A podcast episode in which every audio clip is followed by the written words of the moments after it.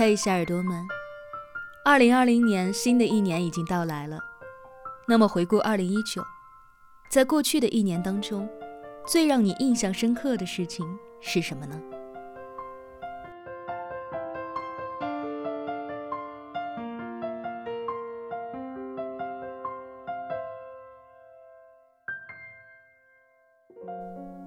菲利普·杰克森说：“教育的本质意味着，一棵树摇动另一棵树，一朵云推动另一朵云，一个灵魂唤醒另一个灵魂。”二零一九年，最让我难忘的是，我认识了一个有一点特别的小姑娘，她叫做清娟。我曾经有过一段在贫困山区支教的经历。我带的是四年级，清娟是班上一个孩子的妹妹。第一次看到清娟，是我在给班上的孩子上第一节思政课的时候。当地的孩子很胆小，他们不敢用正眼看老师，只是低着头斜着眼偷瞄，回答问题的时候也是支支吾吾，因为害怕犯错，声音小得像蚊子叫。我当时带的班级有七十三个孩子。实在没有精力在上课的时候走到每一个孩子身边去鼓励他，所以我给他们上的第一节思政课，就是教他们如何大大方方的说话和看人。可能是三年级的孩子放学早，当时我正在班里扯着嗓子告诉学生，不要害怕犯错，要大胆的去尝试。作为小孩子，只有你犯了错，有了改正的机会。你才会有进步的可能。而那个时候，清娟的一张小脸就趴在窗户的最下头。放学之后，我正坐在宿舍门口批改作业，清娟的姐姐带着她来给我赔礼道歉。农村的孩子实诚，以为自己的妹妹偷听我上课会让我不开心，所以特地来找我说明。她说：“老师，我妹妹可喜欢你了，她说她也想来咱们班。”清娟躲在姐姐身后，小手紧紧地攥着姐姐的衣袖，夕阳映在两个人红扑扑的脸蛋上，显得分外的美好。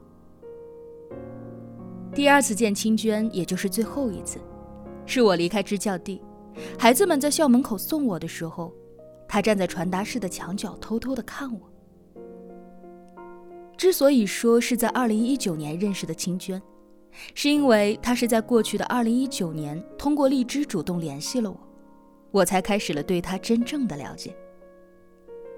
他跟我说他想学习播音，但是因为当地的人有着很严重的口音问题，再加上低年级的孩子做事情没有长性，一开始我并不看好他。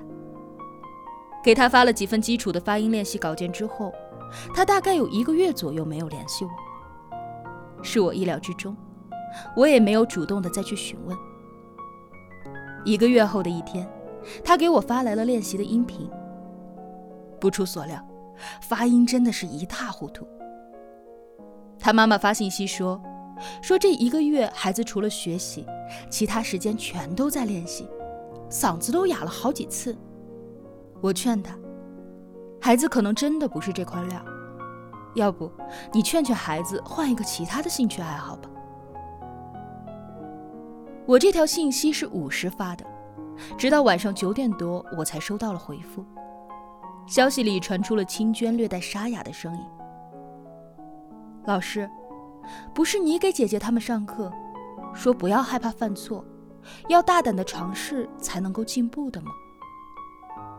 这句话就像是晴天霹雳一样打在我的头上。是啊，不是我教育孩子们。要勇于尝试，不要害怕自己做不到。可为什么说的时候是一套，等到自己做的时候就忘记了呢？小的时候，我一直不喜欢那些说每一个孩子都有自己的闪光点，可却只在行动上关心好学生的老师。可是我没有想到，自己现在也成了说一套做一套的人。在强烈的愧疚之下，我花了很大的精力去教清娟怎么发音，怎么练气息，怎么把自己的情感带入到文章里。她现在年纪小，还不能够驾驭比较专业的文章，但是语文课本里的课文，她已经可以读得有模有样了。年底的时候，她还担任了班里晚会的小主持人。而在教青娟的过程当中，我不仅也练习了自己的基本功，而且我的心态也有了很大的转变。以前的我总是喜欢做自己有把握能够做好的事儿，对于那些我不擅长的，我总是找各种借口推脱。而现在，看着青娟从一个普通话都说不标准的小女孩，到敢于站上讲台展示自己，我也开始和她一样，尝试去做那些我看似做不好的事情。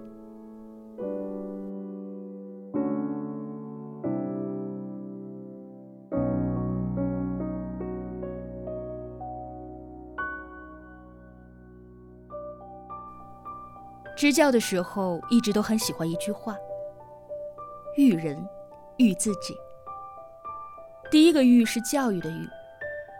我们是老师，是长辈，我们比孩子知识丰富，阅历丰富，所以我们可以教给孩子文化知识和待人处事的方法。第二个“育”是遇见的“遇”。在这个过程当中，也不要小瞧孩子们的力量。不要以为只有我们能够教他们，在教育他们的同时，他们也会展现出一些作为成年人的我们早已经遗忘了的美好品德。这些品德能够帮助我们在成长的洪流当中找到最初的、最纯真的那个自己。二零一九年已经过去了。这个小女孩让我在这一年找到了曾经迷失的本心。新的一年已经开始，国难兴邦，愿所有人在这个注定不平凡的一年里，不管做任何事情，都可以不忘自己的初心。